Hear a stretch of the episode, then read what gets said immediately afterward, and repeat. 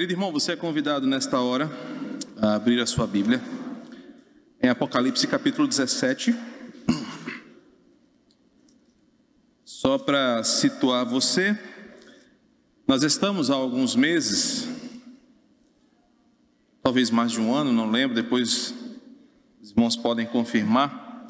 Nas minhas anotações, essa é a ministração de número 41. Não sei se tá, corresponde aí a postagem. Uh, nós estamos navegando em uma saga no livro de Apocalipse, numa série expositiva denominada Beleza do Fim. Estamos já há alguns um bom tempo estudando o livro de Apocalipse. Hoje pela manhã nós estudamos o capítulo 17 dos versos dos versos 7 a 13 e queremos nessa noite concluir o capítulo 17 fazendo uma exposição dos versículos 14 ao 18. Então, se você perdeu a parte da manhã, você pode acompanhar no canal da igreja, no YouTube, lá você entenderá todo o preâmbulo desta ministração da noite. E também, se você perdeu alguma das exposições anteriores, lá você tem em sequência é, todas as exposições feitas até aqui no livro de Apocalipse. Vamos ler os versos 14 ao 18. Assim diz a santa palavra do Senhor. Pelejarão eles contra o cordeiro, e o cordeiro os vencerá, pois é Senhor dos senhores e Rei dos reis. Vencerão também os chamados, eleitos e fiéis que se acham com ele. Falou-me ainda: as águas que viste, onde a meretriz está assentada, são povos, multidões, nações e línguas.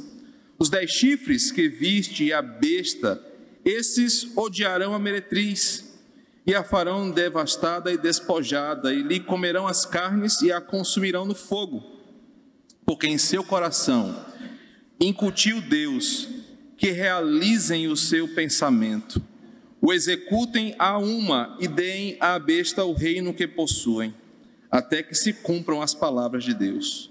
A mulher que viste é a grande cidade que domina sobre os reis da terra. Vamos orar mais uma vez? Senhor, que texto maravilhoso temos descoberto em Apocalipse 17. Essa é a nossa terceira mensagem envolvendo este capítulo e quão edificado temos sido ao longo dessas exposições. Que agora à noite teu Santo Espírito não faça diferente, mas fale à tua igreja e apesar do instrumento que assume o microfone, seja o Senhor a falar em tua santa e perfeita palavra e que saiamos daqui edificados para a glória do teu nome.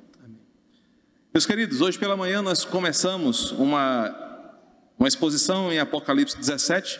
Na verdade, retomamos os nossos estudos em Apocalipse, desde o ano passado nós demos uma pausa para que o pastor descansasse e também a igreja desse uma respirada sobre essa série de mensagens. Mas hoje retomamos a partir do versículo 7.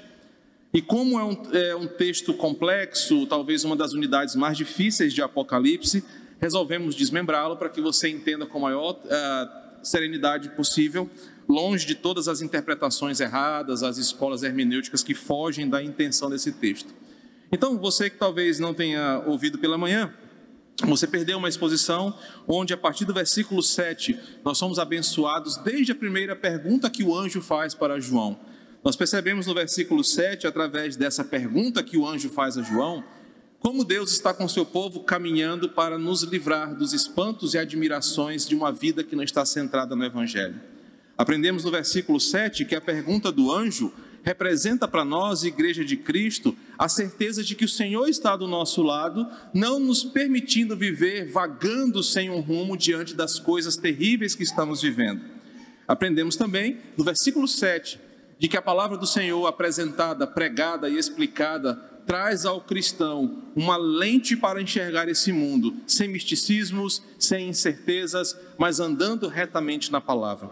A partir do versículo 8, nós aprendemos hoje pela manhã, versículos de 8 a 12, que quando o anjo interpreta a visão de João pela palavra do Senhor, ele explica os poderes dessa vida, os poderes desse mundo que governados, seduzidos e incentivados pelo grande dragão do capítulo 12 e os seus agentes, se voltam contra Cristo e o seu povo, o povo do pacto.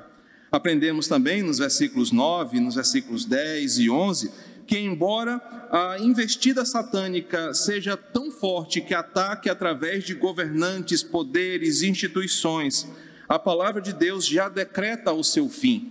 Aprendemos que sempre haverá aflição neste mundo, aprendemos que sempre os poderes se levantarão contra a palavra, por isso que é impossível a igreja fazer alianças abençoadas com poderes desse mundo. Aprendemos que eles eram, que eles são e que eles serão. Aprendemos pela exposição do texto, a partir do versículo 11, que nos últimos dias, aquela influência satânica que até então ou até outra hora era camuflada, era subtendida, ela se tornará cada vez mais explícita. Quanto mais perto do fim, mais Satanás se levantará de forma escancarada, anunciando a sua investida contra o povo de Deus. E aprendemos no versículos 12 e 13 que toda autoridade que esses homens, mulheres, governos, poderes assumiram ao longo dos anos, com a intenção de atacar o povo de Deus, com a intenção de destruir a igreja, causaram muitos danos a todos nós. Mas o seu fim está decretado, eles cairão por terra, embora achem que terão algum tipo de vitória. Agora, a partir do versículo 14, nós vamos continuar esta exposição, porque a coisa muda de figura. Como eu disse para você hoje pela manhã, se o capítulo 17 encerrasse no versículo 13, nós sairíamos sem muita esperança, porque a batalha que começa no capítulo 16, a partir do verso 12, está sendo definida e explicada pelo anjo para que João escreva essas revelações e leve à igreja de Cristo uma tranquilidade. E a tranquilidade começa no versículo 14, depois de desenhar todo esse cenário de batalha, de perdas, de sofrimento, de perseguição que a igreja sofrerá. Perceba que no versículo 14, nós estamos diante ah, agora de uma grande revelação ah, de todo o propósito que fora desenhado pelo Senhor para que o livro de Apocalipse se concretizasse. Hoje pela manhã, eu voltei lá no capítulo 1, quando João recebe do anjo a revelação sobre Jesus Cristo. E aqui está diante de nós um grande resumo do que será o Apocalipse revelado ao povo de Deus. É sobre Jesus Cristo, a sua vitória, o seu poder e a sua soberania. Então, quando observamos o versículo 14, nós percebemos duas coisas distintas. Primeiro, todos os poderes da terra, influenciados pela mulher revelada no capítulo 17. Admirados pela besta, aqueles que são seus seguidores, seus adoradores, se voltarão contra o cordeiro. É bem verdade que desde Gênesis toda guerra, ela é uma guerra santa, ela é uma guerra religiosa. Embora nós possamos pensar que a guerra que acontece de forma iminente entre a Ucrânia e a Rússia e os Estados Unidos, seja por petróleo, seja por gás natural, a Bíblia nos mostra que todo levante de nação contra nação, reino contra reino, poder contra poder, é uma guerra santa porque envolve o Senhor e a sua igreja. Então, desde Gênesis, nós percebemos que a Bíblia relata o que nós chamamos de guerra santa, pois toda guerra se volta para que o povo de Deus sofra as consequências da batalha. E agora, o versículo 13 deixa isso muito claro. Eles se unirão em um só pensamento, eles se envolverão com a besta, se unirão em poder para, versículo 14, pelejar contra o cordeiro. Só que perceba a beleza do fim haverá uma batalha. Não uma batalha caricata, como alguns intérpretes desenham, que anjos com armaduras medievais pegarão em espadas para guerrear com demônios. Essa, essa, essa caricatura de uma batalha, ela não condiz com a verdade bíblica. Mas o que o texto nos diz é que os poderes desse mundo se levantarão contra a aliança do povo de Deus, se levantarão contra a Escritura e os seus princípios para guerrear contra o Cordeiro. Se você imaginou até aqui que o Armagedon seria uma batalha medieval com cavalos, arcos, flechas, espadas e escudos, você está enganado. Não será assim que a Bíblia relata, relata a grande batalha. Mas quando poderes, instituições, aqueles que nós pecadores colocamos no poder, se levantam com a sua autoridade para oprimir a igreja, essa é a grande batalha que nós enfrentaremos. E o versículo 14 nos aponta que todos esses poderes, em determinado momento, cada vez mais e mais claros, se levantarão contra o cordeiro. Mas observem: o cordeiro já foi morto, o cordeiro já ressuscitou. Eles não lutarão contra Cristo, pois o Salmo de número 2 diz que Deus zomba daqueles que se acham seus inimigos, não há inimigos para o Senhor. O cordeiro aqui somos nós, aqueles que estão marcados pela marca de Jesus, aqueles que adoram ao Cordeiro e seguem ao Cordeiro, eles se voltarão contra o seu povo, eles se voltarão contra o povo de Deus, achando assim que ferirão o Senhor dos Senhores. Mas perceba a beleza do fim. Perceba como faz sentido tudo que temos estudado aqui. O versículo 14 diz que eles se levantarão para pelejar contra o cordeiro, e a afirmação do anjo aquece o coração da igreja: o cordeiro os vencerá. Meus irmãos, e nessa proporção, em saber que o cordeiro os vencerá, aleluia por isso, é que o nosso coração se enche de esperança. É que dessa forma o nosso coração acredita no amanhã onde nós viveremos livres de todas as incertezas que vivemos até aqui. E Cristo não vencerá numa batalha sanguinária, onde a sua soberania será colocada em jogo, como naqueles filmes que nós assistimos, onde parece que o mocinho em determinado momento da batalha vai perder. O texto diz: Ele vencerá, e ponto. Ele vencerá porque Ele é o Rei dos Reis. Ele vencerá porque Ele é o Senhor dos Senhores. Independentemente de quem ou de quantos se levantem contra o Cordeiro, Ele sempre vencerá. Isso traz para mim e para você uma convicção. Isso traz para você e para mim uma certeza. Meus irmãos, aprendemos hoje de manhã. Tolos são aqueles que acham que as coisas vão melhorar. Tolos são aqueles que acham que trocando de presidente, trocando de partido, trocando de sistema de governo ou de forma de governo, as coisas serão mais amenas para nós. Insensatos são aqueles que confiam nessas instituições o seu coração de forma redentiva. Porque o que nós aprendemos hoje, claramente em Apocalipse, é que as autoridades, governos e poderes, seduzidos por essa mulher, têm um compromisso único, versículo 13, se unirem para atacar o povo de Deus.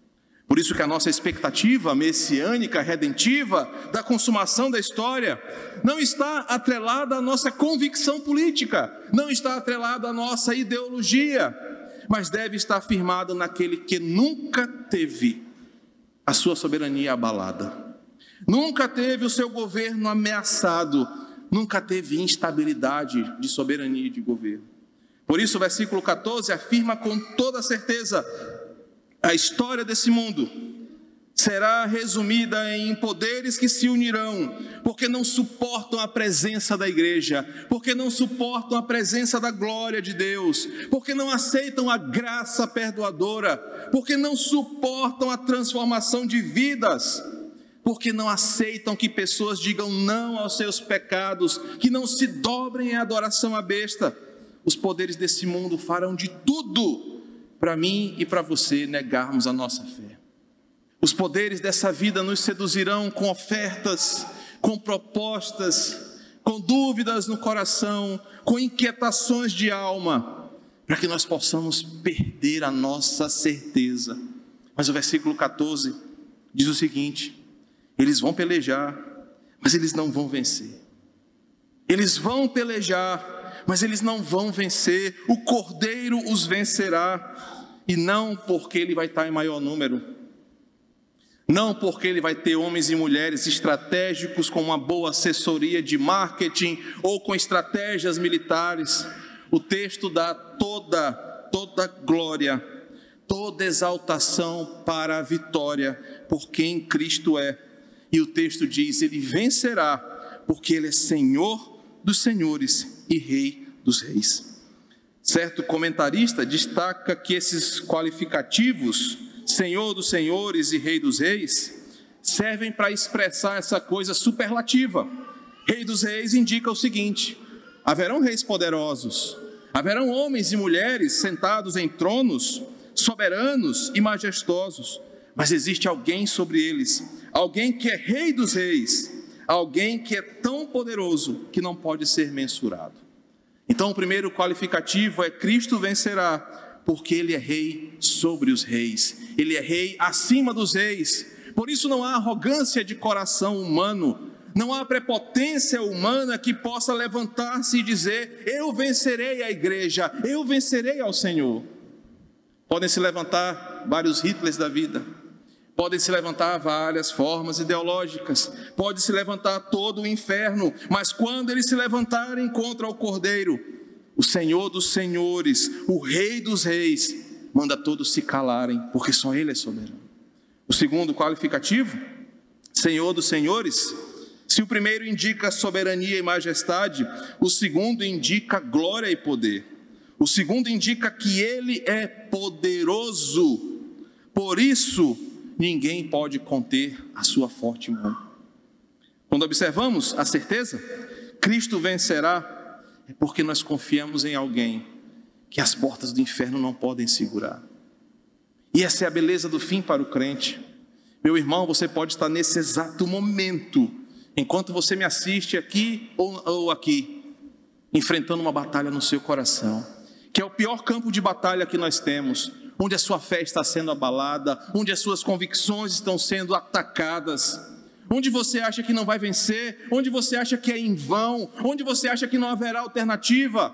Mas a Bíblia apresenta para você uma verdade, uma certeza, uma esperança: Cristo vencerá, porque você não confia em homens, você não confia em instituições, você não confia em poderes transitórios, em homens e mulheres cujo coração está maculado pelo pecado, se a sua fé está depositada no Cordeiro, se você crê em Jesus e a sua palavra, a vitória dele é certa e a sua vitória também é, porque o texto diz: ele vencerá, e vencerão também com ele os chamados, eleitos e fiéis que se acham com ele.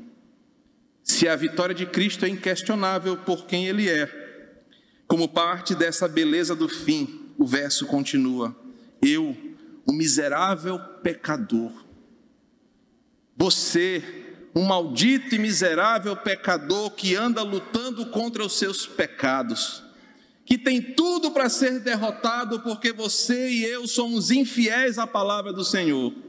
A Bíblia nos garante que nós vamos vencer. Você deveria nesse exato momento estar de joelhos agradecendo ao Senhor, porque você não merece a vitória, você não merece a bênção, eu também não mereço, mas por causa dele nós vamos vencer. E se você ouve isso de forma indiferente, se jogue na frente de um quatraque 4 lotado e cheio e rápido, porque você não entendeu a beleza do fim. Se você não entendeu o que eu disse, você é um insensível porque você merece o inferno. Eu mereço a condenação. Eu mereço que todas as potestades infernais descarreguem todo o seu ódio contra mim. Você merece tudo de pior na eternidade por causa dos teus pecados, por causa de quem você é. Mas a Bíblia disse que por causa dele nós vamos vencer. Por causa dele, essas coisas não virão sobre nós. Por causa dele, eu estarei liberto eternamente da maldição do pecado que tanto me seduz. Se você ouve isso de forma insensível, eu não sei o que, que você é. Se você ouve isso e não pede perdão pelos seus pecados no mais íntimo do seu coração, eu tenho pena de você. Se você ouve isso e diz, Senhor, obrigado pela tua salvação e Deus misericórdia, porque eu não ando nos teus caminhos, que você sofra mais do que flamenguista em campeonato brasileiro. Essa passagem nos ensina um princípio, irmãos. Não importa se o teu casamento está destruído, não importa se teu pai e tua mãe lançam palavras de maldição todo dia no teu coração, não importa se você se olha no espelho, odeia a sua autoimagem, não importa se pensamentos suicidas batem no teu coração todo dia. A palavra de Deus te deu uma certeza: nós vamos vencer. Os poderes desse mundo não podem te destruir. Talvez eles possam atacar o teu corpo, talvez eles possam atacar e ferir a tua carne, mas das mãos do nosso Senhor, do seu poder e da sua cobertura eterna de vitória, nada nem ninguém pode nos tirar. Querido, eu acho que essa é a grande beleza do que estamos ouvindo. Eu falei hoje de manhã, esse é meu versículo preferido em todo o livro de Apocalipse, porque ele me dá uma certeza de que eu posso ser amassado nessa vida pelas mazelas, pelo sofrimento, eu posso ser o homem mais castigado pelas intempéries do pecado toda a minha vida, mas por causa dele, a vitória está garantida. Um dia eu e você, pecadores que somos, olharemos para a morte e a Bíblia diz que nós vamos zombar da morte, dos inimigos de Deus, nós vamos zombar de todos eles, porque nós vencemos. E não vencemos porque somos resistentes, porque somos fortes, somos os miseravões da vida. Nós venceremos porque Ele venceu. Nós venceremos porque Ele vencerá. Observe que o segredo da vitória está descrito detalhadamente no versículo. Ele enche nosso coração de esperança para que nos piores momentos da nossa vida você lembre dessas verdades. Olhe atentamente para o versículo 14. Nós venceremos, não há outro fim. Você sabe que eu repudio todo tipo de teologia coaching, é, repudio toda a teologia neopentecostal e todos aqueles que a pregam de forma maldita para enganar a igreja. Mas uma coisa que esses caras falam, mesmo sem saber que estão sendo usados por Deus, é essa: você em Cristo foi destinado à vitória.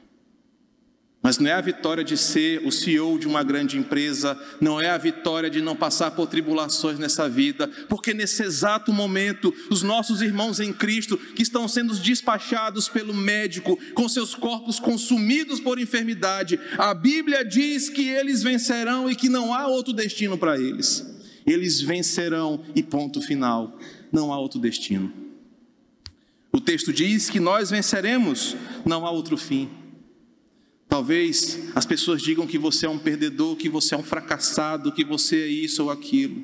Mas a Bíblia diz que a tua identidade em Cristo é: você é um vencedor e ninguém pode mudar isso. Eu não concordo com muita coisa que não concordava, não concordo que a Ludmila Feber cantava ou pregava, mas uma coisa ela me ensinou.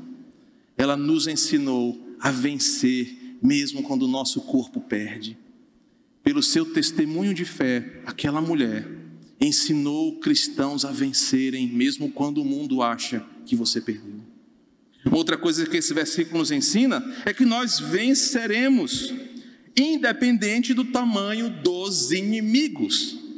Dos versículos 7 a 13, eu te apresentei hoje pela manhã o tamanho do problema, Quantos serão os inimigos da igreja? Mas o versículo 14 não se importa com isso. Ele diz: Nós vamos vencer. Não importa quem são os inimigos, não importa o tamanho dos seus exércitos, nós venceremos, porque eles virão contra nós, como diz o salmo, com espadas e lanças. Mas nós vamos contra eles, em nome do Senhor, e não há outro nome mais forte do que esse. Nós venceremos. O texto diz que nós venceremos. E tudo isso, final do versículo, porque estamos com Ele. Fomos chamados pelo nosso nome, é a interpretação do termo chamados aqui. Ele não abriu a porta e, rapaz, eu vou esperar ver se alguém entra ali. Poxa, entrou o Lani, legal, vou anotar ele aqui. Entrou o Riba, a Bíblia diz que ele nos chamou pelo nome. Aprendemos hoje pela manhã que antes mesmo dos nossos pais escolherem os nossos nomes, Deus nos chamou pelo nosso nome e nos salvou nele. Aprendemos que nós somos chamados por, por Ele, por isso nós venceremos. Aprendemos que cada um de nós fomos chamados para perto dele, escolhidos sem mérito algum, mas por Sua graça. Ele diz: por causa disso nós vamos vencer. Agora, deixa eu puxar um pouquinho a sua orelha. O texto diz: aqueles fiéis que se acham com Ele. Tudo isso que eu preguei se aplica a você, sem dúvida. E por isso que eu não consigo ser arminiano a ponto de dizer que você pode perder uma salvação que o próprio Cristo te deu. Isso não é bíblico. Mas o texto me ensina um princípio importante. Diante de tudo que eu preguei até agora, se você sai por essa porta e vai viver a tua vida sem obedecer e amar essa palavra, sem querer retribuir, mesmo que você não possa, a dádiva da vitória final, você não é cristão e nem pode dizer isso. Por isso que o texto diz que os chamados, os eleitos, são fiéis e se acham com Ele, Porque diante dessa verdade, diante dessa mensagem, um coração transformado não quer estar em outro lugar, não quer viver de outra forma, quer andar com o Senhor.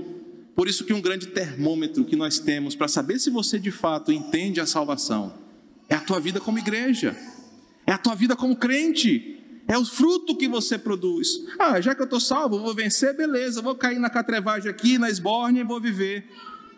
Você não entendeu a mensagem do Evangelho.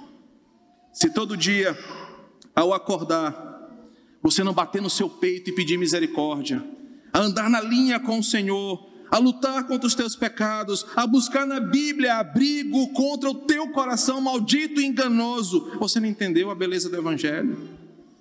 Por isso, irmãos, não importa o que o pastor A, B ou C fale por aí. Por vezes, muitos pastores são vozes do diabo, são, emprestam suas bocas para Satanás. A Bíblia diz que o verdadeiro crente é confirmado no dia a dia. É quando ele vence o pecado onde todo mundo cai. É quando ele não se corrompe onde todos se corrompem. É onde ele se mantém fiel mesmo quando todos abandonam. Nós venceremos porque somos chamados, eleitos e andamos com ele. Os versos de 15 a 18 nos ensinam sobre a ação de Deus em meio à ação do mal. Eu quero que você perceba com muita atenção esse trecho do, da unidade. Ainda falando com João, no versículo 1 nos é dito que a mulher estava sentada sobre muitas águas, e aqui nós vamos entender quem elas são. O texto vem se explicando e agora o anjo vai trazer uma explicação para João que deixa ele um tanto quanto impressionado. Ele vai dizer o seguinte, em poucas palavras: João, está vendo todo esse mal aí que vai acontecer? Não pensa que Deus não está agindo. Deus está usando o próprio mal para agir para o bem da igreja. Aí nessa hora, a cabeça de João bugou aí, ele ficou confuso, mas ele vai explicar. Versículo 15. Falou-me ainda: as águas que viste, onde a meretriz está assentada, são povos, multidões, nações e línguas. Os dez chifres que viste e a besta, esses odiarão a meretriz e a farão devastada e despojada, e lhe comerão as carnes e a consumirão no fogo porque em seu coração incutiu Deus que realizem o seu pensamento e executem a uma e deem à besta o reino que possuem, até que se cumpram as palavras de Deus. Como, da mesma forma que eu fiz dos versículos 8 a 12, eu vou tentar explicar de forma mais simples possível, mais detalhada para você. Bem, em primeiro lugar, o anjo revela para João que as águas que ele viu utilizando a mesma linha interpretativa chamada simbolismo representativo. Significa que aquela mulher, ela vai agir e promover impiedade e corrupção e todo tipo de pecado onde houver pessoa. A intenção do anjo é essa: as águas que você viu, onde a mulher está assentada, são povos, multidões, nações e línguas. Ou seja, em todo lugar Onde houver natureza depravada humana, lá haverá a atuação e influência da mulher. Primeira coisa que o anjo vai dizer para João é: meu irmão, onde houver ser humano, lá haverá manifestação do pecado. Por isso que eu disse hoje pela manhã: não adianta você mudar de cidade, não adianta você mudar de igreja, não adianta você mudar de bairro, porque o problema não é geográfico. Se você não for o problema, que geralmente é você que é o problema, o problema é porque são seres humanos. E onde houver ser humano, lá haverá discórdia, lá haverá intriga, lá haverá guerra, porque isso é a tarefa dessa mulher levar a influência satânica onde houver natureza caída. Então João é alertado para a igreja ser alertada nós vamos enfrentar batalhas em todos os lugares. Por isso que nós somos chamados para sermos resistência à força das trevas. Porque você pode estar até no meio de crente, e às vezes eu acho que é até pior, mas lá a natureza humana depravada vai mostrar a sua cara. Você vai enfrentar problemas, porque isso é que o pecado fez com a humanidade. João está sendo alertado que não será fácil ser crente no Quatraque. Não será fácil ser crente no Renascença. Não será fácil ser crente no Maiobão. Porque lá tem pessoas caídas, depravadas. E lá o pecado vai se manifestar. O anjo então explica: olha, essas águas que você viu, onde a meretriz está assentada, é onde ela vai dominar. E no meio dessa, dessa, dessa multidão de águas, povos, multidões, nações e línguas, o que essa mulher fizer para se embriagar com o sangue dos santos, versículo 6, e com o sangue das testemunhas de Jesus ela vai fazer. Ou seja, onde você estiver, você será perseguido pelos poderes das trevas. Onde você estiver, você lutará contra as forças do mal que se levantarão contra você. E cegos são aqueles crentes que fazem aliança com o ímpio achando que vai dar tudo bem. Cegos são aqueles crentes que fazem sociedade com ímpios achando que vão se dar bem nessa vida porque agora você vai ver como funciona o reino das trevas. Observe o versículo 16. O que ele vai dizer, em outras palavras, é que o reino das trevas funciona assim. Diferente da eterna harmonia do reino de Deus, da paz que a palavra prega, no reino das trevas há discórdia, há guerra interna, há poderes lutando contra poderes. Observe que os mesmos chifres e a mesma besta que a mulher vai levantar e dar autoridade, o que, que vai acontecer? Eles vão guerrear entre si. Olha que coisa impressionante. Os homens brigarão entre si, os poderes desse mundo brigarão entre si. Por quê? Projeta para mim, Anderson, Marcos 3, 23 ao 26. No reino das trevas, nunca há harmonia, há sempre caos há sempre guerra, conflito e desarmonia. As trevas não podem jamais viver em unidade, em harmonia, porque tudo o que o poder das trevas faz é guerrear, é ferir, é matar. O versículo 16, 15 e 16 mostram que o reino das trevas vai se levantar contra si mesmo para causar ainda mais dor e sofrimento, agora não apenas ao crente, mas também ao ímpio. Perceba o que está acontecendo no mundo, irmão. Tira as escamas dos teus olhos e percebe o que está acontecendo. Homens ímpios brigando por poderes nesse mundo. Homens ímpios se destruindo sem perceber que o que eles estão fazendo é o que eles sabem de melhor fazer promover o caos, promover guerra, promover sofrimento. E agora eu abro esse ponto para uma aplicação para os nossos casamentos, para os nossos empregos, para a nossa carreira. Não acredite no amor de um ímpio.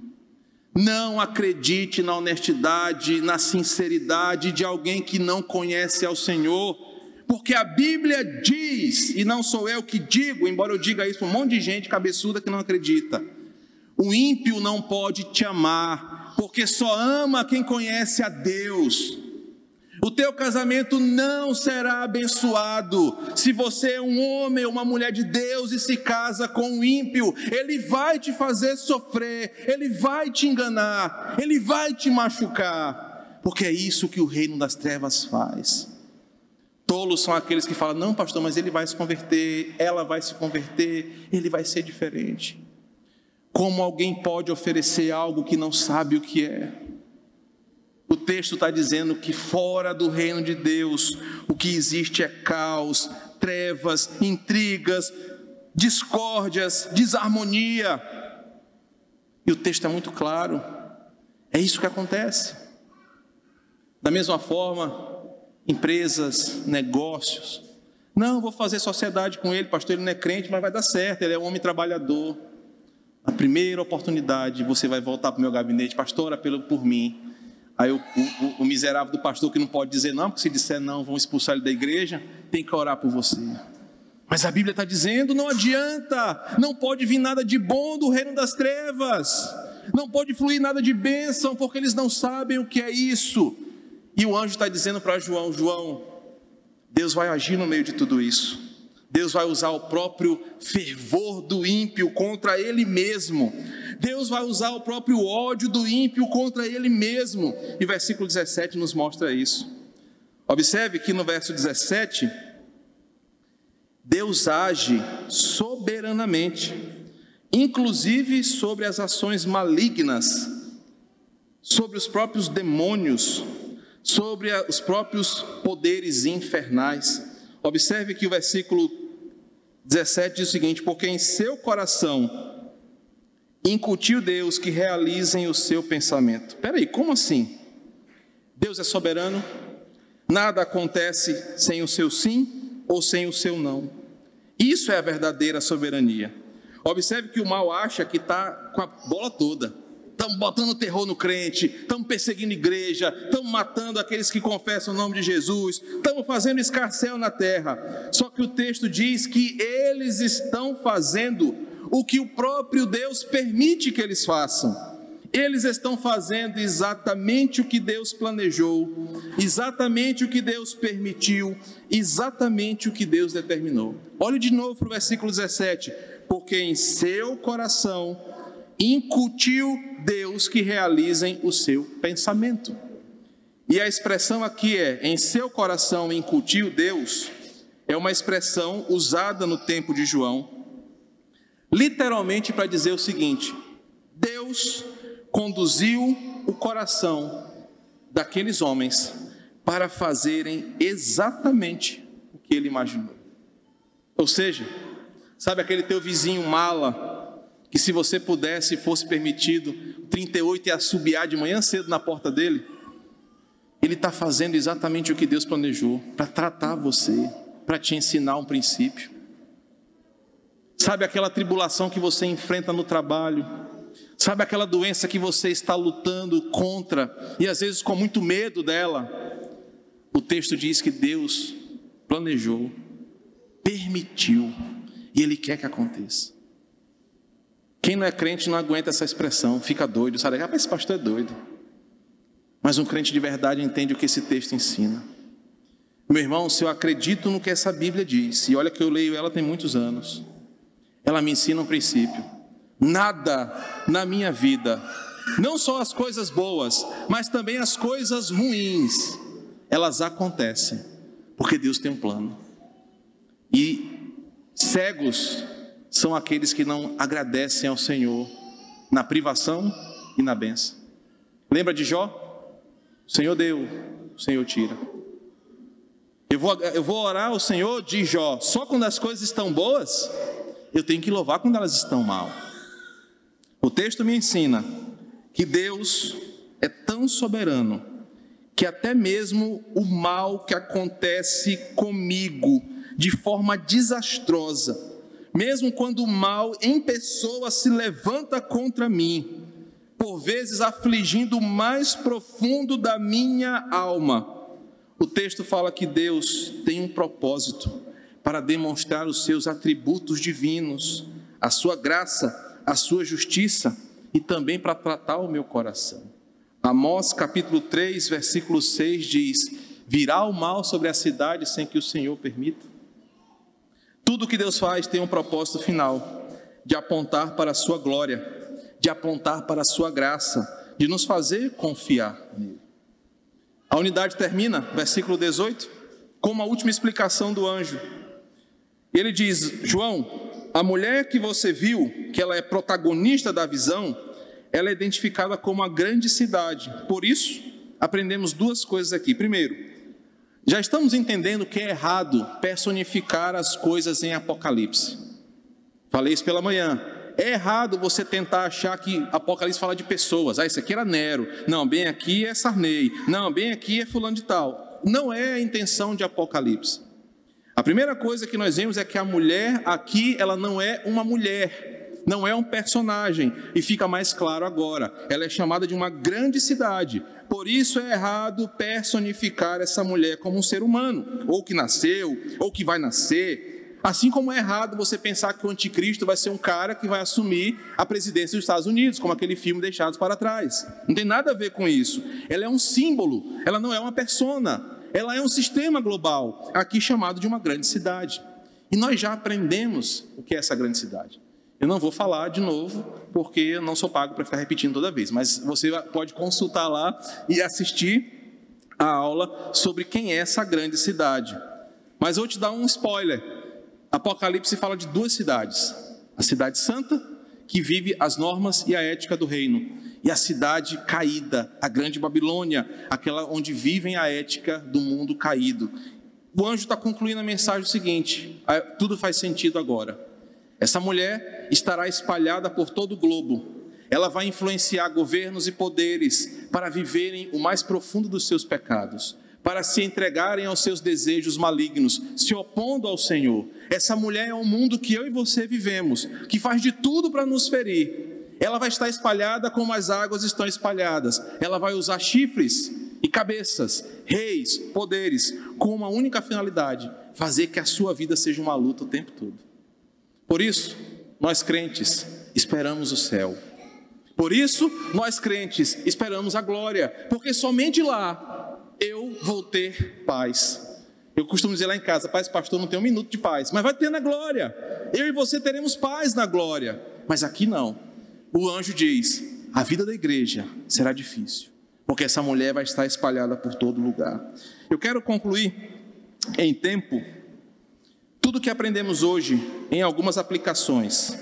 E aí, se você não veio pela manhã, você corre lá e assiste e entende tudo.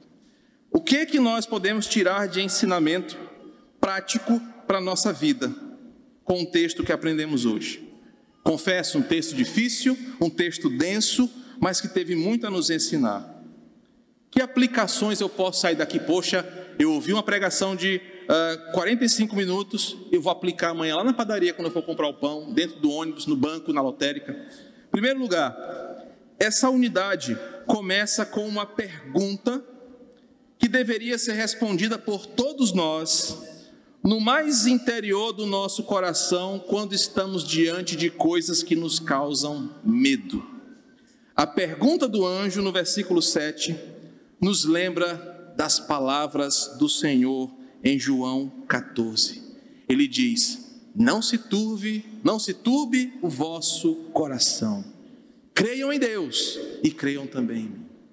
A pergunta do anjo nos leva a lembrar de Jesus que disse que estaria todos os dias conosco, independente do cenário que nós vamos viver. A unidade então começa dizendo o seguinte: crentes, não temam, não se admirem com as coisas que vão se levantar contra vocês. No fim dos tempos, elas ficarão piores, mas não se admirem. Creiam em Deus, creiam que Ele está ao seu lado, que Ele é um Deus presente e está com você em todos os momentos. Então amanhã, quando você ligar a sua televisão de manhã, e ver todo aquele noticiário, aquela enxurrada de más notícias, não se espante, não se admire, creia em Deus e confie nele. Segundo aprendizado, os versos nos ensinam um grande princípio de compreensão e interpretação correta da palavra de Deus. Durante vários momentos o anjo fala: aqui está o sentido, essa é a sabedoria, eu vou te revelar o mistério. Queridos, e hora nenhuma o anjo foge da palavra de Deus. Isso nos ensina que muitos crentes estão presos na superfície da revelação, estão mais preocupados em ir no inferno e voltar para escrever livro, estão mais preocupados em ver asa de anjo, estão mais preocupados em ir lá para o monte da litorânea ver graveto pegando fogo, estão preocupados com coisas místicas e ocultas, mas são analfabetos na interpretação bíblica. Esse texto nos ensinou um grande princípio. Deus está pronto a te revelar o sentido da existência, se você ouvir a Sua palavra, se você aprender corretamente a Sua palavra e não ficar correndo atrás de experiência. O texto nos ensina e nos incentiva ao estudo da palavra. E pela manhã eu fiz até uma exortação a essa igreja, e um elogio ao colegiado diaconal Louve ao Senhor, porque nesse púlpito aqui, fora eu, todo mundo que sobe aqui estuda para falar coisa séria. Todo mundo que assume esse lugar é temente à palavra do Senhor. Aqui, nessa igreja, o nosso compromisso nunca vai ser de te agradar. Eu não tenho o mínimo interesse em agradar você. Eu tenho interesse em fazer você ouvir a verdade e ela mudar a tua vida. Isso é uma bênção para a igreja. Terceiro princípio, a unidade nos dá uma certeza inigualável para essa vida e para a vindoura. Cristo venceu e vencerá eternamente. Ele é o Senhor dos senhores, Rei dos reis. E mais ou além disso, nós, frágeis e limitados, venceremos com Ele. Aleluia. Ainda, como um quarto princípio, o texto nos desvenda um dos grandes mistérios da existência mesmo diante de tudo o que estamos vivendo, Deus é soberano sobre todas as coisas, inclusive sobre o próprio mal, e tem tudo planejado, sendo executado conforme a sua soberana vontade. Certo texto disse: Porque dele, por ele e para ele são todas as coisas, e são todas as coisas mesmo, até o momento que estamos vivendo. Tudo é para a glória de Deus. E por fim, a unidade revela quem é essa mulher que tantos tentam entender. Ela é o próprio mundo caído, a sua força diabólica voltada para destruir a igreja. Ela é o mundo investindo contra você e contra mim, para que a gente caia, para que a gente perca, para que a gente fracasse. Não espere aparecer um dragão em determinado lugar. Não espere aparecer uma mulher vestida de vermelho. Quem falou sobre ela, eu disse hoje pela manhã, foi o Bruno e Marrone. Não tem nada a ver com o texto. O que essa mulher é, é o mundo que tenta nos desviar e nós devemos lutar contra ele. O texto nos ensina muitas coisas e prepara o nosso coração para o último bloco de Apocalipse. Em poucos meses, nós vamos concluir essa série de mensagens e a nossa vida nunca mais será a mesma. Vamos orar?